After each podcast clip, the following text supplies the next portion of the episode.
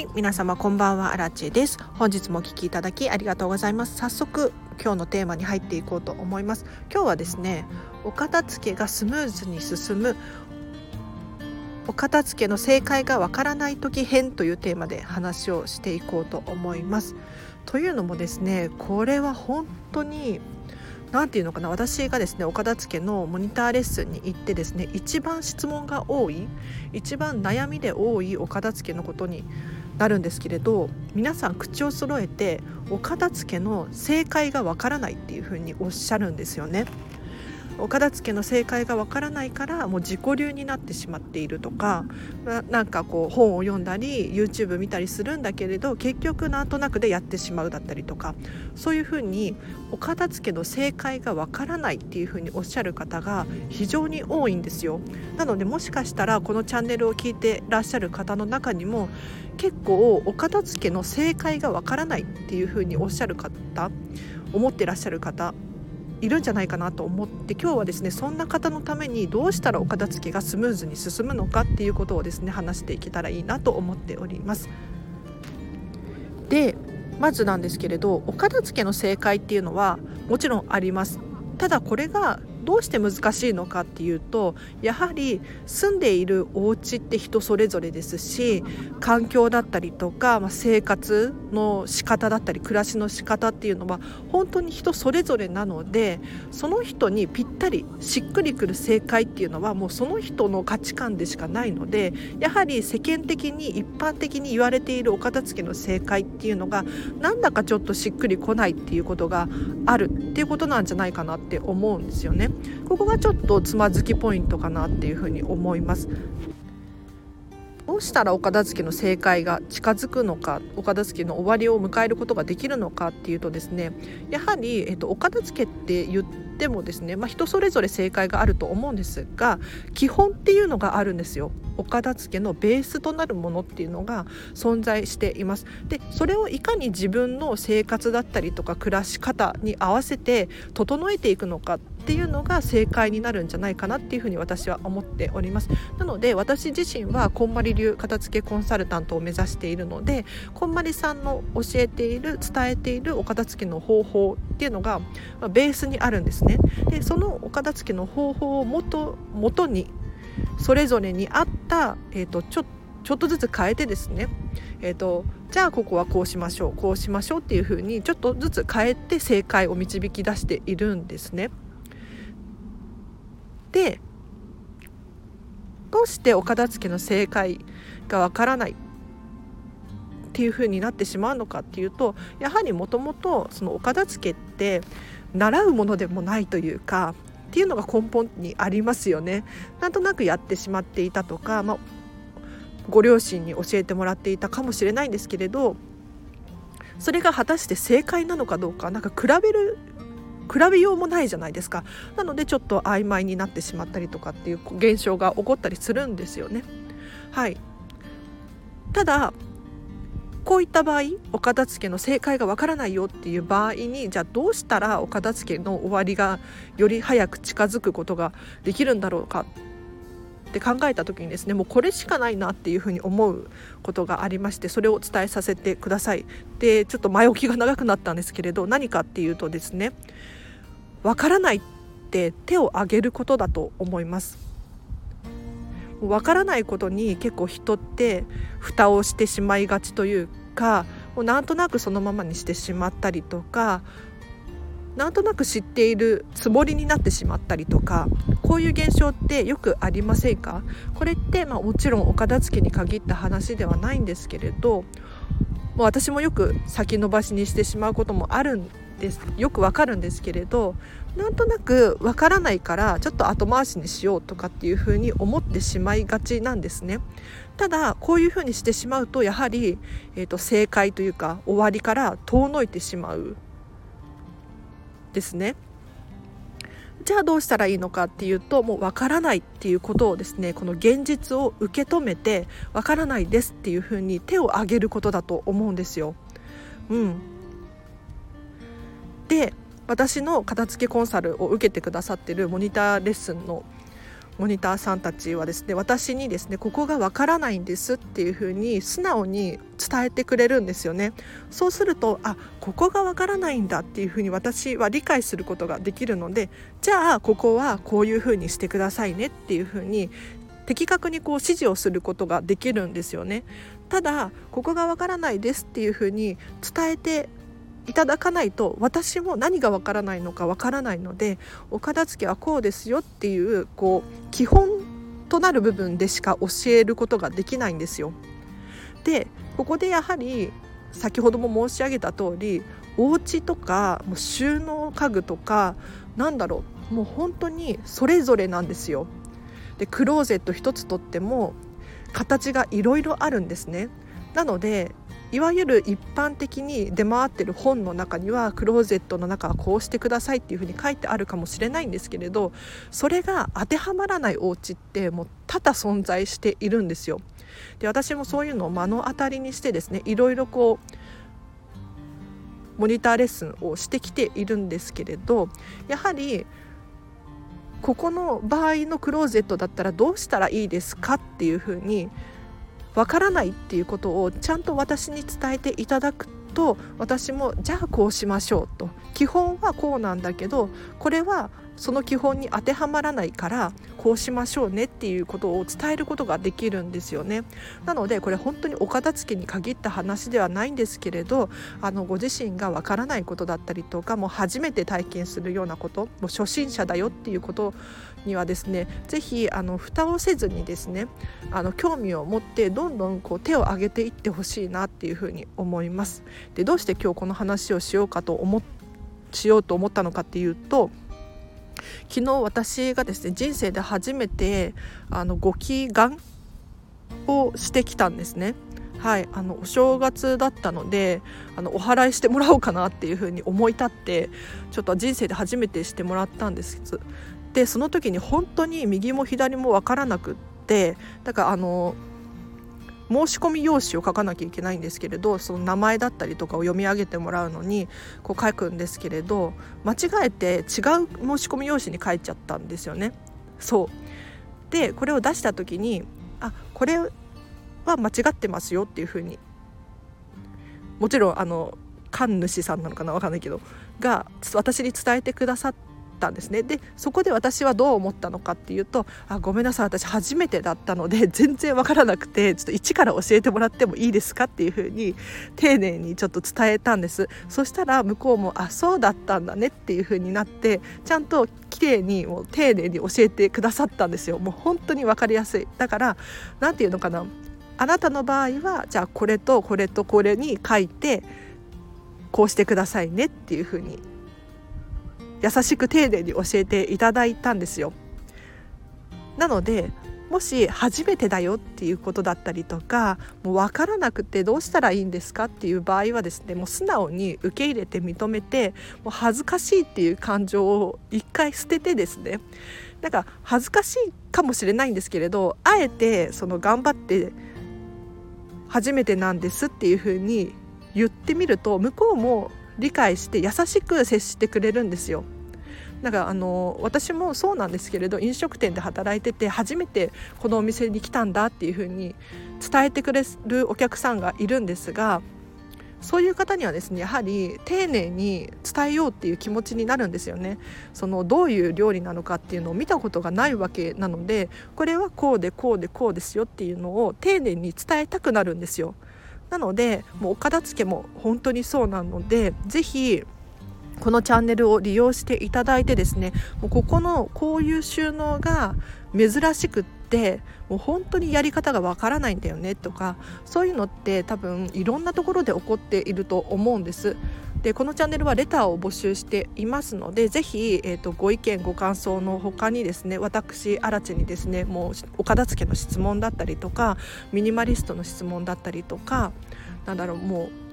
こんまりメソッドについて何でもいいのでぜひぜひこのチャンネルを利用していただいてもう本当にこんなこと聞いていいのかなっていうふうに思うことがあるかもしれないんですけれど全然あの恥ずかしがらずにですねというのも匿名で質問できるのであの全然大丈夫なんですよ。勇気を持ってあの聞いてみていただきたいなと思います。で私もですね昨日勇気出して初めてなんですよと。もうね厄払いも一度も人生でしたことがなくってみたいなことを伝えたらあの優しく丁寧に教えてくれましたよね。うん。なんか恥ずかしいってちょっと思ったけれどあの勇気を出して伝えてみたら優しく教えていただくことができたので本当にね良かったなっていうふうに思います。なのでお片付けも同じなので是非えっ、ー、とわからないことだらけだと思うんですよ。自己流でやってしまうっていう方がもうほとんどなんじゃないかなって思うので是非遠慮なさらずにですねこのチャンネル利用していただいてえっ、ー、と質問ご意見ご感想を送っていただければなと思いますでは今日のテーマはここまでにしますで今日の合わせて聞きたいなんですけれどとはいえお片付けを始めるタイミングだったりとかお片付けってどうしたらいいいつ始めたらいいのかっていうのが分からなかったりするじゃないですか。なのでちょっとリンク貼っとくのでぜひチェックしてみていただきたいんですけれどお片付けは朝やろうっていうテーマで話を話をしている回があるのでこちらチェックしてみてください。というのもですねやはり頭ってこう朝が一番すっきりしていてなんか情報が何も入ってきてないのでやる気になったりとかすっきり始められるんですよねなので午前中にスタートをするっていうのが本当にポイントなんですよ。で今日も私実際実家に住んでるんですけど実家のお片付けをしていたんですけれどちょっとなんやかんや始めるのが午後になってしまったんですね。そうするとちょっともう何て言うのかな。モチベーションが下がってるっていうかうん。なんかあ午前中できたんじゃないかなっていう気持ちだったりとか午前中のうちになんかインプットが多くってこう頭がごちゃごちゃした状態で始めちゃうのでなんか他のことが気になっちゃったりとかして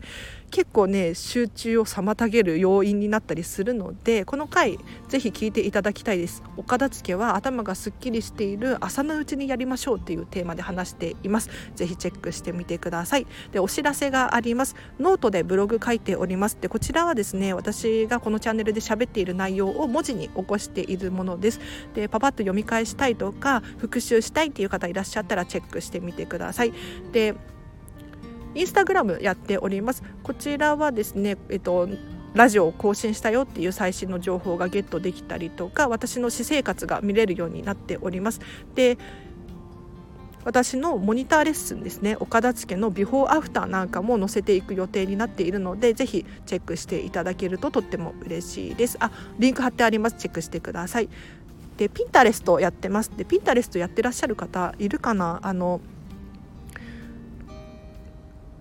私のこのスタンド FM の過去の回を遡るのって結構大変じゃないですか。でそういう時はこのピンタレストを利用してみてほしいです。で URL 貼っとくのでチェックしてみてほしいんですが何かっていうとですね、えー、とこの、えー、とリンクを開くと私の過去の回がバーって見れるようになってるんですね。見れるっていうか題名がわーって出てくるのでそこを押すと私のこのスタンド FM に飛べるんですよ。なのでこのスタンド FM を1個ずつ遡るよりも一覧でこう過去のテーマが見られるのでピンタレストの方がもしかしたら過去の回を検索しやすいかもしれないのであのもし私のこのチャンネルの過去の回が気になる方いらっしゃったら是非チェックしてみてください。でレターを募集しているんですけれど先ほど申し上げましたねで合わせてアンケートを募集しておりますこのチャンネルにですねご意見ご感想だったりとか私荒地にどうしても伝えたいメッセージがあるっていうことだったりえっ、ー、とこのラジオで取り上げてほしいテーマのリクエストなんかも募集しておりますのでぜひリンクチェックしてみてください。でこちらも匿名で送れます。お気軽に送ってください。では今日はここまでにします。で今日もちょっとここから雑談なのでお付き合いいただける方いらっしゃったらお付き合いしていただきたいです。で何を喋ろうかなって思ったんですけれど今日お友達と電話していてですねあの私がお片付けをしているじゃないですか。コンサルをしているじゃないですか。で結構ミニマリスト体質なんですねでそんな私になんか聞きたいことがあるみたいなことを言われて「え何何?」って聞いたらあの何か新しいものが欲しくなったりするじゃんって。で新しくこう物を買った時はじゃあ古いものを何か捨てるの？みたいな。って聞かれたんですねで古いものを捨ててから新しいのを買うのか新しいのを買ってから古いものを捨てるのかだからどうどうしてるのかっていうのが気になったみたいでそういうふうに聞かれたんですね。で私の回答はですね、えーと、ちょっと不思議かもしれないんですけれど私もですねこのお正月なんかセールとかでアマゾンとかもいろいろあったので結構ねお買い物をしました。はい、ただお買い物をしたからといって何かを手放すっていうことはしないんですよ。うん、だから欲しいものが現れたら買うしもう必要なくなったなっていうふうに思うものがあれば手放すっていう感覚なので何か新しいものを買うからそのスペースのために何かを手放すっていうことはしないですね一切。うんただ欲しいものを買うだけ必要なくなったものを手放すだけっていう感じで何が不思議なのかっていうともう本当に不思議なんですけれど昨日も実は、えーと、いらなくなったお洋服を2着手放しに行ったんですよ。で私はよくザラに寄付しに行くんですね。というのもザラのあのお店の前に寄付ボックスみたいなのがあってどんなお洋服でもここに入れてくださいみたいな箱が置いてあるので私はここにね結構自分のお洋服を入れるんですよ。でこのお洋服はそのまま誰かが着るとか、えー、と生地として繊維として分解されてまたリサイクルされたりとかいろんな方法であの再活用されるんですけれどこの時に私はですね洋服を2着手放したんですけれど結局ねザラでお買い物しちゃってるんですよね。うん、2着買いました結局。で不思議なんですけれど私結構お買い物が好きで、えーと、ショッピング出かけるんですがあの欲しくない時は何も買わないんですよ。で欲しくな欲しいものがあれば買うっていう感覚ですね。だからお買い物も行っても手ぶらで帰ってくるっていうのはもう本当にしょっちゅうなんですね。っていうかその方が多いんですよ。ただ何て言うのかな。タイミング的になんかこのお洋服もうよれてきたなとかうーんもうもうパッションが下がっちゃったとかそういうお洋服を手放した時にこれ欲しいなっていうのが不思議と現れるんですよね。これ本当に不思議だなって思います。で逆に逆パターンもありますね。これ買おうっていうふうに思って買うじゃないですか。そうすると家にあるもので何か不要なものが出てくるんですよ。本当にこれ不思議なんですよ。何ていうのかな。でこれってよくよく考えると当たり前のことかなって思うんです。要するに自分自身がもう必要のないものが現れて手放した時にその穴を埋めるようなものがなんとなく頭の中でこう想像しているでそれをなんとなくこう探しちゃってるんじゃないかなっていうふうに思いますね。だから、えーと、こういう現象が起きるのかなって。何か買うからって言って捨てるんではなくて何か買ったタイミングで必要ないものが出てくるっていうことが起こるんですよ。本当に不思議です。で皆さんもこういう経験あるかな？どうですかね？何かを買ったら何かが壊れてしまったとかだからこういうことも起こるんですよ。これ本当に面白いんですけれど。何なんでしょうね、うん、っていう話を友達に今日はしました。だからあの私もミニマリストなんですけれど結構衝動買いとかをしてしまったりするんですよ。ああもうこれかわいい絶対私に似合うみたいなのが あった時にもう買っちゃうんですよね迷わず。ただ買ってしまった後に収納する場所がなかったりっていうことで困ったりはしないんですよ。うん、だからといってそのために何かを捨てるとかそういうわけではなくってなんか不要なものが出てきたとかなんかもうこれはお役目が終わったかもしれないっていうものがあるっていうことに気づくっていうのかな。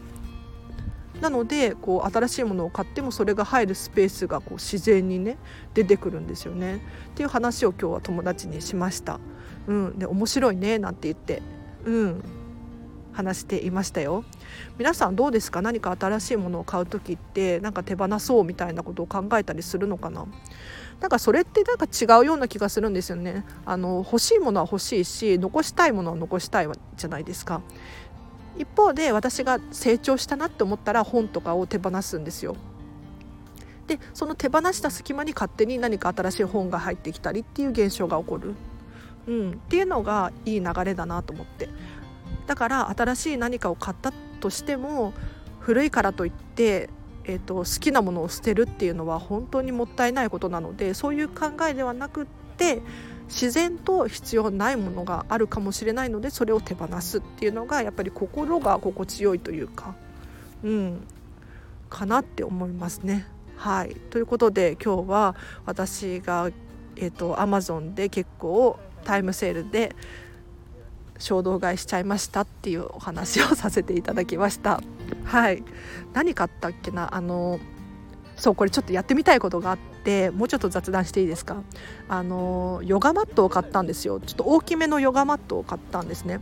で私ヨガしないんですはい。ヨガしないのにヨガマット買って何のために買ったかっていうと布団代わりになるんじゃないかなと思ってちょっと実験的に買ってみたんですよね。どうなんだろう。なんかミニマリストの人の中でヨガマットを布団にしてるっていう人敷布団にしてるっていう人結構いらっしゃるみたいなんですね。でそのヨガマットの上に私の想像ではこうシーツを引いて、まあ、掛け布団で寝るっていう感じ です。でなんでこんなことをするのかっていうとあの私布団があんまり好きじゃないんですよね。というのもほこりが立つし、えーと、洗濯ができないあとは干すのもしまうのも結構大きくてがさばって大変っていうところで布団が好きじゃなくってで私も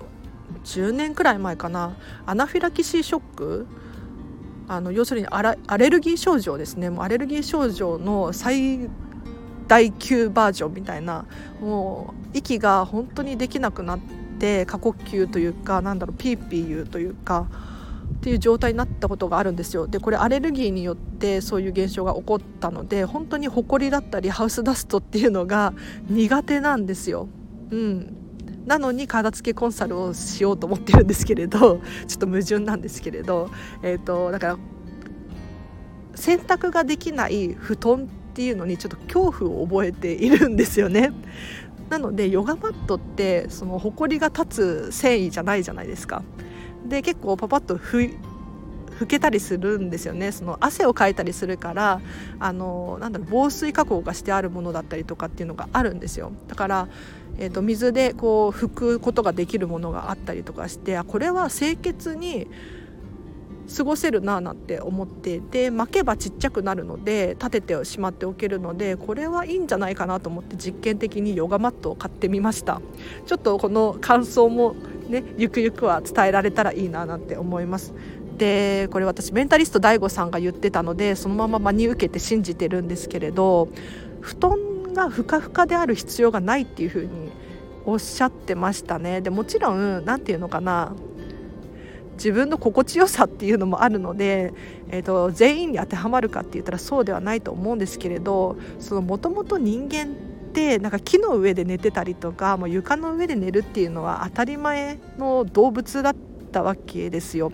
なのでそのふかふかでの布団で寝るっていうこと自体にそんなに意味はなくってその結局は自分の心の満足度でしかないというかうんらしいんです。で床で寝た時と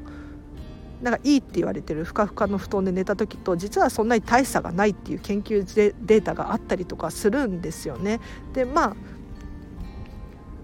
そんなこと言ってもふかふかの布団がいいっていうふうに思う人もいるかもしれないんですけれど私はこれをそのまま真に受けることにして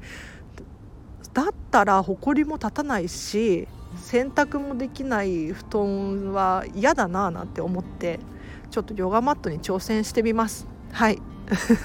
ちょっと雑談が雑談すぎて誰かの役に立ってる自信がないんですけれど今日はじゃあここまでにします、えっと、このチャンネルではですね見習いこんまり流片付けコンサルタントである私がもっと片付けがしたくなるそんな理由や効果メリットについて話をしているチャンネルでございます。で毎日更新しております。またこのチャンネルフォローしていただいてお会いできるととっても嬉しいです。できる時は2回更新しています。では今年も皆様どうぞよろしくお願いいたします。